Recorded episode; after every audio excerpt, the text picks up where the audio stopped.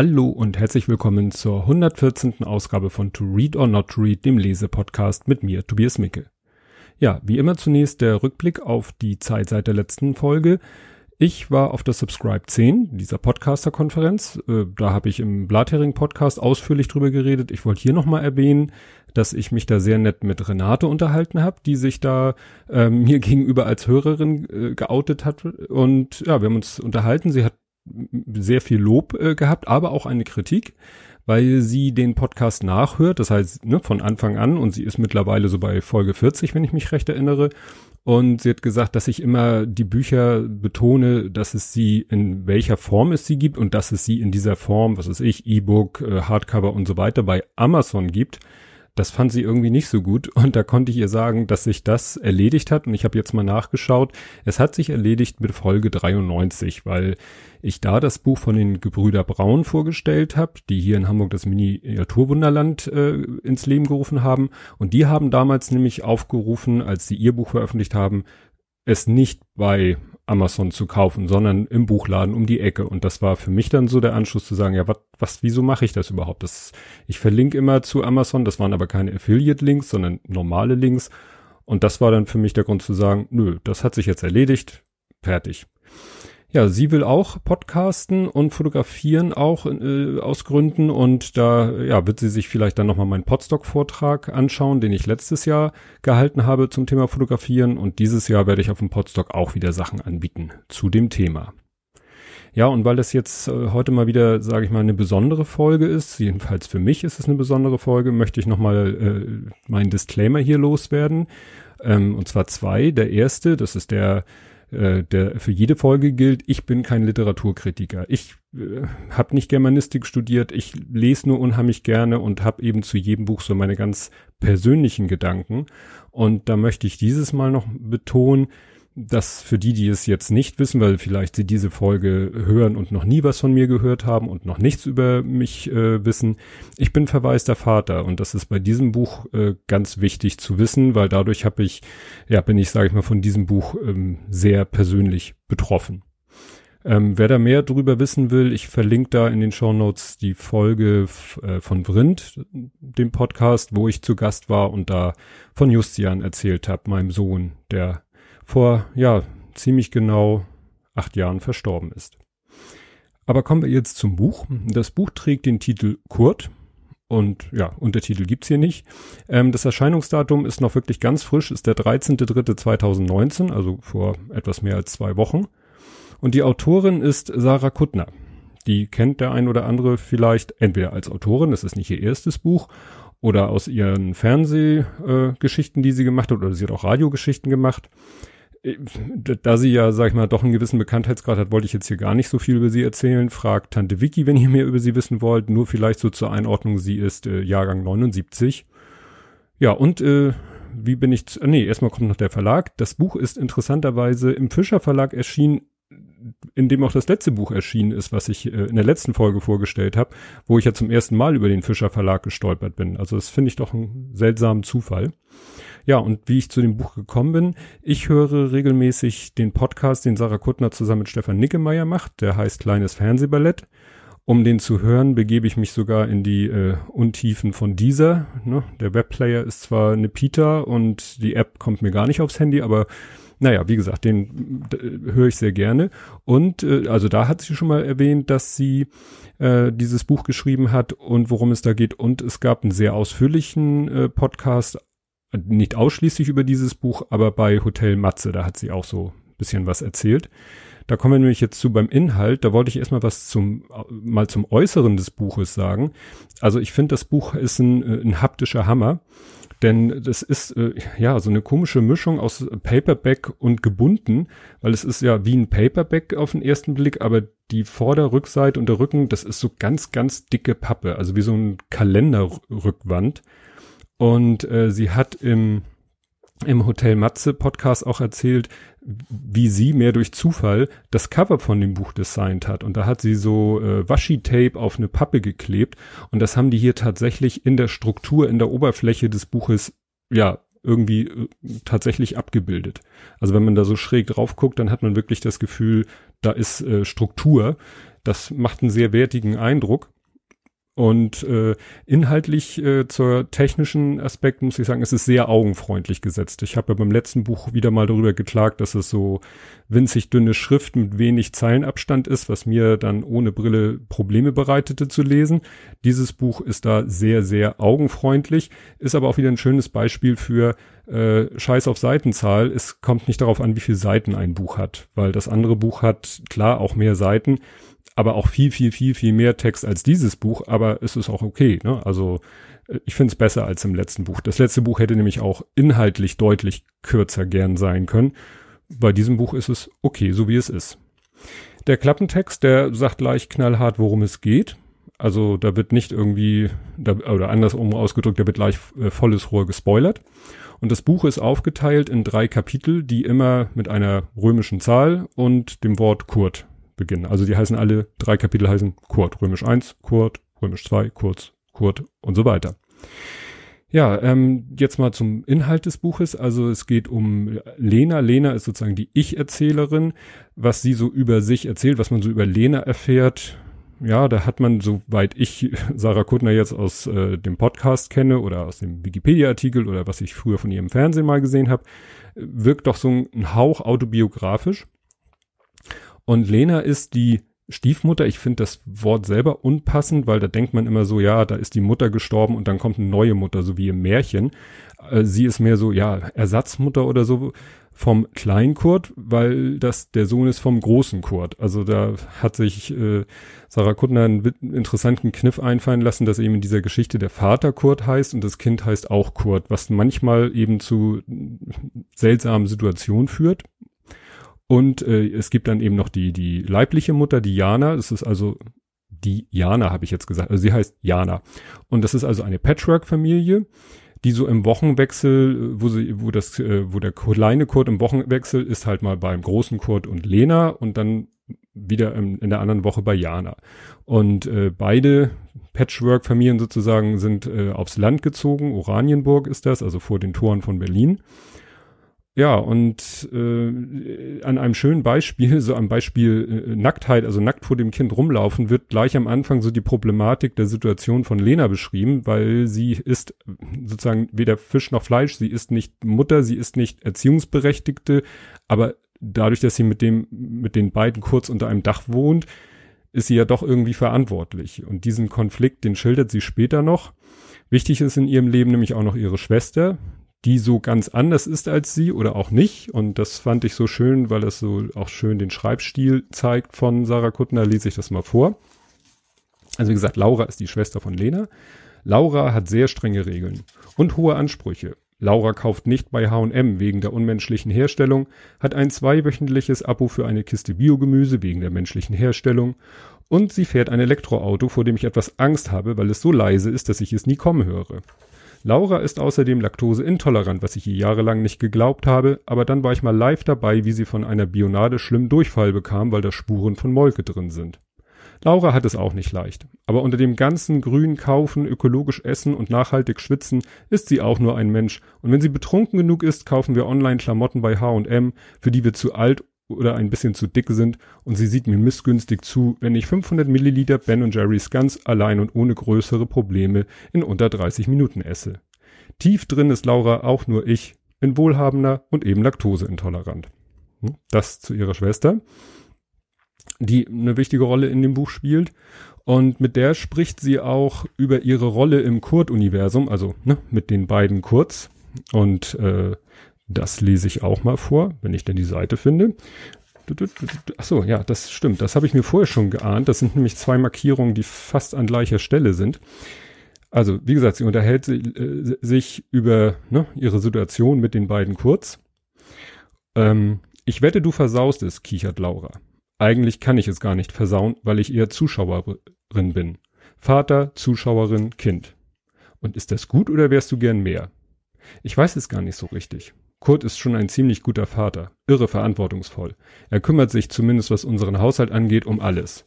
Er räumt kurz Kram auf, er zwingt ihn zum Zähneputzen, er liest abends was vor, das ganze Pipapo. Das ist schon irgendwie toll und macht es mir leicht, in dieses ganze Familiending langsam reinzukommen. Aber gleichzeitig nimmt er mir dadurch, dass er mir so viel abnimmt, auch ganz viel weg. Verstehst du? Ich kann gar nicht richtig den Umgang mit Kurz als Stiefmutter oder was immer ich bin lernen, weil mir immer alles aus der Hand genommen wird. Ne, da beschreibt sie das Dilemma, Dilemma ganz gut, was ich schon angedeutet habe. Ja, das ist dann, wie gesagt, Kurt 1, also das erste Kapitel. Und das zweite Kapitel fängt dann ganz trocken an mit dem Satz, und dann fällt Kurt vom Klettergerüst und ist tot. Und falls jetzt irgendein Mensch denkt, äh, das ist ja nur ein bisschen, ja, zu banal oder das ist doch unrealistisch, ähm, dem kann ich sagen, aus, nicht aus eigener Erfahrung, sondern aus Erfahrungen, die Eltern mit mir geteilt haben, ja, es ist manchmal so. Also ich habe schon äh, Sachen gehört. Äh, ich habe mal äh, ein Elternpaar kennengelernt, da hat das, ist, hat das zweijährige, dreijährige Kind sich tatsächlich an einem Stück Apfel verschluckt, ist daran erstickt und gestorben. Oder andere Kinder haben irgendwo ähm, um einen alten Eichenschrank herum getobt, der nicht gesichert war, der ist dann umgekippt und hat ein Kind erschlagen. Es passieren so, ja, so blöde Sachen, mit denen man gar nicht rechnet. Und dann hat keiner Schuld, und das fand ich sehr interessant, weil dieses Thema mit der Schuld ein sehr spannendes ist. Und da lese ich noch mal was vor. Man sollte meinen, dass es beruhigt, wenn keiner Schuld hat. Es bedeutet, dass man es hätte nicht verhindern können. Dass auch man selbst frei von Schuld ist. Auf der anderen Seite macht das den Tod aber noch sinnloser, unerklärlicher, als er eh schon ist. Niemanden anschreien zu können, niemanden verklagen, verprügeln, bestrafen zu dürfen, keinen Grund oder keinen Sinn erkennen zu können, macht noch so viel hilfloser. Ja, und das habe ich eben auch nicht persönlich, weil ne, bei uns äh, gab es keinen kein Schuldaspekt. Ähm, aber da kenne ich halt auch Eltern, äh, deren Kind von einem besoffenen Autofahrer ne, sozusagen durch einen Unfall ums Leben gekommen ist und äh, oder auch wirklich durch durch äh, körperliche Gewalt äh, umgekommen ist. Also wo man wirklich sagen kann, da gab es einen Täter und dem könnte man die Schuld geben. Oder eine andere Familie, äh, wo ich den Vater sehr gut kenne, die standen im Stauende und da ist halt ein LKW hinten drauf gefahren und dabei ist äh, ja ein Kind gestorben klar, die haben wirklich auch mit dieser, äh, mit dem Problem zu kämpfen. Da ist jemand schuld. Und wie gesagt, weder das eine noch das andere ist einfach. Ist alles scheiße. Ja, dann ähm, muss ich mich hier kurz sortieren. Sie hat dann noch einen interessanten Vergleich ähm, mit dem äh, Koma. Also, dass eben Menschen, die eine schwere körperliche Verletzung haben, werden ja in ein künstliches Koma versetzt. Und dann kommt dir so Idee, die Idee, ob man nicht auch Menschen ins Koma legen könnte zur Trauerbewältigung, erkennt dann aber selber, dass das ja nicht geht, weil wenn man im Koma ist, kann man die Trauer ja nicht verarbeiten. Man würde dann aus der Trauer aufwachen, äh, nein, aus dem Koma aufwachen und dann hätte man ja in der Zeit überhaupt nichts, hätte sich ja nichts geändert. Und bei dem Fall, was ich erzählt habe, mit diesem Unfall, wo da der LKW äh, im Stauende, auf Stauende aufgefahren ist und eben von dieser Familie ein Kind äh, gestorben ist dabei, die anderen im Auto waren dann unterschiedlich stark verletzt und der Vater, den ich eben sehr gut kenne, weil der in meiner Vätertrauergruppe war, in der ich mehrere Jahre war, der lag auch mehrere Wochen im Koma. Und das war insofern ganz tragisch, weil als er dann wieder, ne, also aus dem künstlichen Koma wieder geweckt wurde, weil er sich so weit wieder der Körper wieder sich regeneriert hatte, ne, wurde ihm gesagt, ah, dein Kind ist tot und es ist auch schon beerdigt. Ne? Weil sie nicht sagen konnten, so wir lassen das Kind jetzt irgendwie noch irgendwie in der Kältekammer liegen, bis bis die Eltern so weit wieder auf dem Damm sind. Ich glaube, seine Mutter, äh, seine die Mutter des Kindes, seine Frau war, glaube ich, etwas früher wieder auf den Beinen, aber er ist quasi aus dem Koma erwacht und dann und war verwaister Vater von einem Kind, was schon beerdigt war. Daran musste ich natürlich denken, als ich hier diese ja, dieses Gedankenexperiment mit dem Koma zur Trauerbewältigung hatte, wo sie, wie gesagt, selber gesagt hat, dass das natürlich kein, kein gangbarer Weg ist. Was mich ein bisschen irritierend hat, irritiert hat, in der Geschichte wird der kleine Kurt, wird eingeäschert, habe ich selber hier notiert, blödes Wort, mir fiel nichts anderes ein, weil äh, eine Urnenbestattung gemacht wird. Und ich habe da selber jetzt keine, keine Zahlen gefunden, nur aus der eigenen Erfahrung kann ich sagen, ich kenne nun wirklich relativ viele Eltern mit verstorbenen Kindern und kein einziges Kind davon ist äh, urnbestattet worden. Die sind alle im Sarg erdbestattet worden. das hat mich so ein bisschen stutzig gemacht. Vielleicht war das notwendig, weil das Kind eben, weil der kleine Kurt in dieser, in diesem Buch dann in einem Friedwald beerdigt wird. Das geht natürlich nur bei einer Uhrenbestattung. Weiß ich nicht, was da der Gedanke war. Für meine Frau war es damals unvorstellbar, dass äh, Justi eingeäschert wird. Ne? Und was meine Frau, die das Buch auch schon gelesen hat, so ein, mich nochmal drauf gestoßen hat, was mir gar nicht so aufgefallen war, sie fand es irritierend, dass Jana nicht auf der Beerdigung ist. Weil später führt Jana ein Gespräch mit ihrer Schwiegermutter, also mit der Mutter vom großen Kurt. Und das klingt eigentlich nach einem guten Verhältnis. Und sie hat da auch so ein bisschen mit dran zu knappern, aber sie ist eben auch da, wie in ihrer Rolle als Ersatzmutter, sich völlig unklar darüber, welche Ansprüche kann ich hier stellen und welche nicht. Also diese Zerrissenheit, die es schon zu, zu Lebzeiten des kleinen Kurz gab, die gibt's halt nach dem Tod weiterhin. Und das ist eben auch so, es gibt dann einen kleinen Zeitsprung, es geht dann, ne, heißt dann sozusagen drei Wochen später. Und die fangen damit an, dass sie schreibt, oder sie denkt, ne, in ihrer Rolle als äh, Ich-Erzählerin, die letzten drei Wochen scheinen irgendwie gar nicht stattgefunden zu haben. Ich erinnere mich zumindest an nichts und gleichzeitig an alles. Und das konnte ich gut nachempfinden, weil so ähnlich ging es mir und meiner Frau auch, dass man äh, ne, wie in so einem Trance war und gar nicht richtig kapiert hat, was Sache ist. Und ähm, sie, das ist eine gute Beschreibung, oder es gibt in dem Buch dann auch eine gute Beschreibung der Situation der anderen, also der des Umfeldes, die nicht wissen, wie sie mit den Trauernden umgehen sollen. Und sie selber ist auch hilflos in Bezug auf den großen Kurt. Das ist äh, in Partnerschaften auch wieder nach meiner Erfahrung auch normal, weil jeder trauert anders. Nur hier gibt es natürlich noch ähm, Diana, also ich sage jetzt schon wieder Diana, gibt es auch noch Jana, die leibliche Mutter. Ne, die, und Kurt ist dann eben so auch so ein bisschen ja, schafft eine emotionale Distanz zwischen sich und Lena. Sie fühlt sich ausgeschlossen, ne? wie bei der Beerdigung. Und ich habe es eben auch schon im realen Leben äh, mitbekommen, dass äh, die Trauer um ein verstorbenes Kind auch, äh, ja, was heißt sogar verheiratete Paare, äh, dass das zu einer Trennung führen kann. Ich habe gerade heute in einen Podcast reingehört, den ich zufälligerweise gefunden habe, wo das, wo der verwaiste Vater da ähm, interviewt wurde und dem ist das leider auch passiert. Der Vorteil, sie können eine räumliche Distanz schaffen. Ne? Der Kurt ist eben öfter bei, bei der Mutter von, vom kleinen Kurt, also bei Jana. Und Lena geht zu ihrer Schwester Laura, weil sie halt in dem Haus auch nicht alleine sein möchte. Ja, später äh, kommen sie sich dann wieder näher, auch in der Form, dass sie das erste Mal, seitdem der kleineUrt gestorben ist, dass sie miteinander schlafen und dass es auch in diesem typischen Stil, in dem das ganze Buch geschrieben ist, sehr offen, trocken und deshalb gut beschrieben, so dass man sich nicht schämt, ich habe hier in Anführungszeichen stehen, dabei zu sein. Also nicht so wie manchmal, wenn man, ne, kennt man vielleicht, wenn man als Kind irgendwie äh, was im Fernsehen guckt zusammen mit den Eltern und dann kommt da irgendwie eine Liebesszene, dann ist einem das immer so unangenehm, da das mitzubekommen. Und das wird hier so gut beschrieben, dass man da wirklich kein, kein Fremdschämfaktor hat. Ja, später, wie gesagt, sie kommen sich langsam wieder näher, jetzt auch auf emotionaler Ebene. Und da war eine Szene, die ich, die ich ich sehr ergreifend fand, weil ich sie sehr gut nachempfinden konnte. Und zwar überlegen sie sich mal einen Kurzurlaub zu machen, mal so an die Ostsee, an die Ostsee zu fahren. Und ne, er, also der große Kurt macht Lena diesen Vorschlag und sie schreibt dann hier, ich traue mich kaum zu atmen, so groß ist die Angst, kaputt zu machen, was sich hier gerade aufbaut. Die Möglichkeit, weg zu sein, aber mit Kurt. Klingt toll, sage ich, denn mit diesen zwei Worten kann ich ja unmöglich etwas zerstören. Jana könnte, fängt Kurt an und bricht ab. Adrenalin flutet mein Ober Oberkörper, mir wird heiß, meine Hände werden nass und frieren hinter Kurts Kopf ein.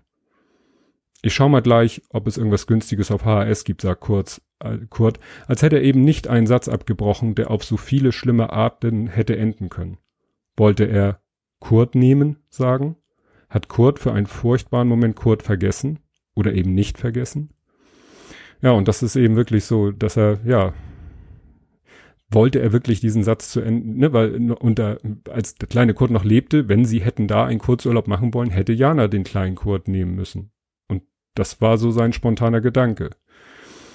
Also das äh, ist so eine von diesen Szenen, von denen es viele in dem Buch gibt, wo ich sage, dafür, dass Sarah Kuttner nach eigener Aussage ja noch wirklich Todesfälle zwar schon im Umfeld erlebt hat, so Freunde, die an Krebs verstorben sind oder so, aber wirklich diese spezielle Situation, wenn man ein Kind verliert, dass sie sich da so gut reingefühlt hat, das fand ich doch wirklich sehr, sehr ergreifend.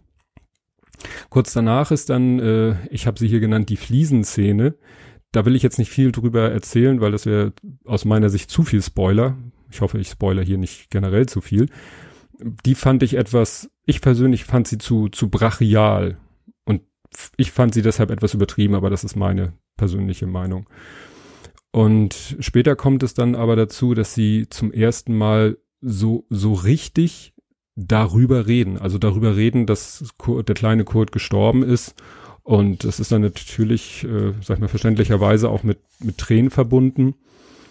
Und er sagt dann, es tut mir leid, Lena, wirklich, weint er in meine Halsbeuge. Ich möchte das so gern anders machen, besser, aber ich kann einfach nicht. Immer wenn ich es versuche, erwischt es mich aus irgendeiner Richtung, aus der ich es hab nicht mal kommen sehen. Ich spüre, wie mein Hals nass wird und umarme Kurt noch fester. Er fehlt mir so sehr. Manchmal schlafe ich in seinem Bett. Ich wette, das ist das Dümmste, was man in so einem Moment machen kann. Aber näher als das werde ich ihm nie wieder sein. Das ist so furchtbar. Ne? Also da sieht man eben, dass er selber auch merkt, irgendwie ist das nicht, äh, ja, weiß er selber, dass diese Distanz, die er zu Lena aufgebaut hat, dass das irgendwie, na, was heißt nicht richtig war, dass es ihr äh, Probleme bereitet hat. Ähm, Lena rät ihm dann, sich helfen zu lassen und er, also so Selbsthilfegruppe oder Trauergruppe oder so und er sagt dazu, will ich mich wirklich in einen Raum voller Eltern mit toten Kindern sitzen, mir all diese Tode anhören, macht es das nicht noch unerträglicher? Und da kann ich nur aus meiner Erfahrung sagen, nein. Ne? Weil äh, es hilft. Also jedenfalls alle Leute, die ich da kennengelernt habe in den verschiedenen Trauergruppen, in denen ich war, es hat immer geholfen, darüber zu reden. Es war nicht immer einfach, es ist heute manchmal auch noch, immer noch nicht einfach, ähm, aber jedes Mal darüber reden macht es etwas erträglicher. Und es ist in dem Buch kommt dann noch ein, wie ich finde, sehr wichtiger und richtiger Satz. Weißt du, man kann anderen Menschen nur ein bestimmtes Maß an Traurigkeit zumuten. Irgendwann wird es allen zu viel und sie winden sich aus der Situation heraus und dann fühlt man sich schlecht, weil man Fremde mit dem eigenen Leid so runterzieht. Und das ist halt der Vorteil von diesen Trauergruppen, weil da sind Betroffene, die, da trifft das nicht zu, aber Fremde, wie es hier ja heißt, ja, da hat man dann das Problem, das Gefühl, man zieht sie mit dem eigenen Leib runter und das habe ich sogar in zwei Folgen von meinem Justian Podcast schon thematisiert dass es eben manchmal mich berührt, wenn andere berührt sind oder dass ich manchmal mich frage, habe ich überhaupt das Recht, andere so, ja, mit meinem Leid zu belasten. Ja, es geht dann in dem Buch weiter und es geht über das Weiterleben ohne Kurt und dann kommt der Satz, wenn wir einkaufen oder spazieren gehen, sehen wir aus, als hätte alles seine Richtigkeit, als hielten wir keinen riesigen Elefanten zwischen unseren Händen. Und da hat's bei mir sofort geklingelt und ich dachte mir, hm, ist das eine Anspielung auf Elephant in the Room oder der Elefant im Raum? Das ist nämlich in der, ja, in der Trauerszene, nenne ich es jetzt mal, ein ganz, ganz, ganz bekannter Text, den, glaube ich, eine trauernde Mutter mal geschrieben hat. Und äh, ich hatte überlegt, ob ich den Text hier selber vortrage der auch dadurch noch eine besondere Note hat, dass man in den Text den Namen des eigenen verstorbenen Kindes einsetzen kann, weil der Name eine wichtige Rolle spielt. Und ich dachte mir, ich hatte schon Sorge, ob ich, und das ist ja noch nicht, ich bin ja noch nicht fertig, ob ich überhaupt selber diesen, diese Podcast-Episode unfallfrei einsprechen kann. Aber ich dachte mir, wenn ich dieses, diesen Text jetzt selber auch noch einspreche, das war ich mir ziemlich sicher, das schaffe ich nicht. Und ich habe dann den Martin Rützler gefragt, ob er das für mich tun würde. Und er hat gesagt, ja, das macht er. Und das hören wir uns jetzt mal an. Der Elefant im Raum von Terry Nettering Ein Elefant ist im Raum. Er macht sich breit und man kann ihn nur mühevoll umgehen. Wir zwängen uns daran vorbei mit Wie geht's? und Danke, gut. Und jede Menge anderem belanglosem Geschwätz. Wir reden übers Wetter, Wir reden über die Arbeit. Wir reden über alles andere, außer dem Elefanten im Raum. Wir wissen alle, dass er da ist. Wir denken alle an ihn, während wir zusammen reden.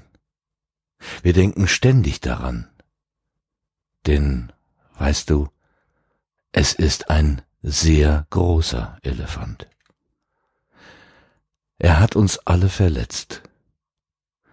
Doch wir sprechen nicht über den Elefanten im Raum. Ach bitte, sag seinen Namen. Ach bitte, sag nochmals Justian.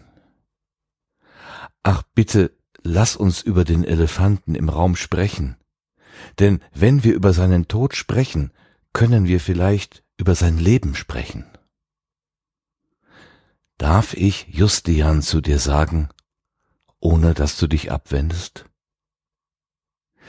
Denn wenn ich es nicht darf, dann lässt du mich alleine in einem Raum mit einem Elefanten. Ja, das war Martin Rützler, dem ich ganz, ganz dankbar bin, dass er diesen Text für mich eingesprochen hat. Ja, dann schon ziemlich am Ende des Buches kommt noch ein weiterer ganz wichtiger Aspekt, nämlich das Zimmer. Das war bei uns kein Thema, weil Justian ähm, in den letzten Monaten seines Lebens oder in den letzten Jahren kann man sagen, kein richtiges Zimmer hatte, sondern wir aus, äh, sag ich mal, Barrierefreiheitsgründen äh, einen Teil des Wohnzimmers in seinen Wohnbereich umgewandelt haben. Und als er dann verstorben war, wurde sowieso sein Pflegebett von der Krankenkasse relativ kurzfristig äh, abgeholt. Und da waren wir quasi gezwungen, sofort ähm, den Bereich des Hauses, der sein Domizil war, ähm, abzubauen. Dass hier in diesem Buch das doch relativ früh, also dass es ein wichtiger Aspekt ist und ein wichtiges Thema, das finde ich sehr zutreffend, dass sie dann doch relativ schnell das Zimmer auflösen. Gut, kann man sagen, jeder trauert anders. Ja, und langsam tritt dann auch wieder eine Art Normalität ein. Das heißt, die Trauer dominiert nicht mehr den Alltag, aber sie ist immer noch spürbar vorhanden. Das Einzige, was ich irritierend fand, als sie das Zimmer ausräumen und die Sachen einpacken, ist dann nicht einfach nur von Umzugskartons die Rede, sondern da wird dann der Name eines Baumarkts genannt, wo ich dann dachte so, hm, ja, fand ich ein bisschen irritierend, sage ich ganz ehrlich. Ja, das, äh, das dritte Kapitel ist dann nur, ist dann, was heißt nur, es ist sehr kurz. Dafür hat es doch einen ziemlichen äh, Huch oder WTF-Moment, aber den will ich jetzt erst recht nicht spoilern.